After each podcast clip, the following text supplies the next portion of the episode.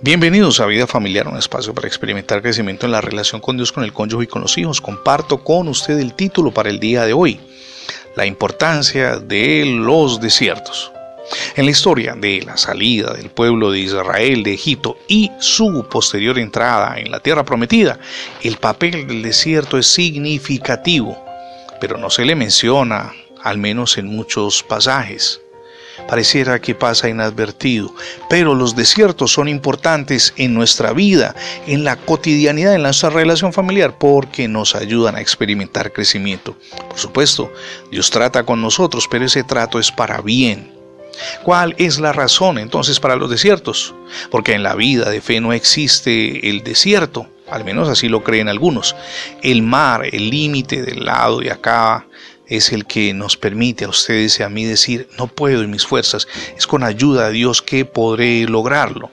Por eso es que si queremos vencer en medio de las adversidades diarias, esas que surgen en la relación con el cónyuge, con los hijos, en el trabajo, en el estudio, qué sé yo, donde quiera que usted se desenvuelva, es importante depender de Dios. Es el que nos lleva a la victoria, el que nos da la posibilidad de vencer cualquier obstáculo que salga al paso. Nosotros hemos entrado a una tierra hermosa, las montañas y las colinas más pequeñas no constituyen barreras insalvables. Ante la presencia de Jesucristo, nuestro amado Dios y Salvador, el desierto deja de ser desierto.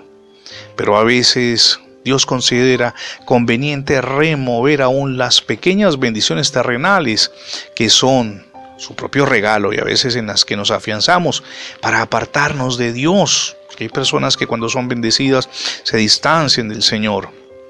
Él ha prometido, óigame bien, prometido, no amenazado. Y lo leemos en Hebreos capítulo 12, versos 26 y 27. Aún una vez, dice el Señor, y conmoveré no solamente la tierra, sino también el cielo. La expresión aún una vez indica la remoción de lo que puede ser removido, esto es, las cosas creadas por Dios mismo, las que nos da en muchos casos y que nosotros cuando las tenemos nos olvidamos de Dios. Eso ocurre con más frecuencia de lo que usted y yo quisiéramos. Así que lo que no puede ser removido permanecerá.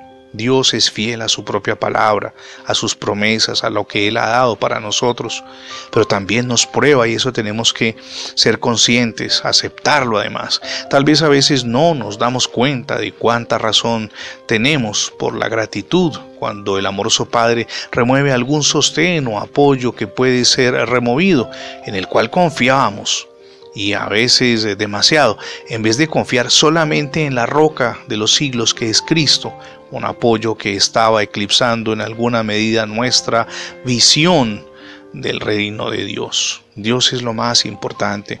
Si a veces perdemos algo que creemos que nos va a doler mucho, hombre, tranquilos, Dios tiene el poder, Dios sabe cómo hace sus cosas y Dios no dejará de bendecirnos porque ustedes y yo caminamos en fidelidad a Él.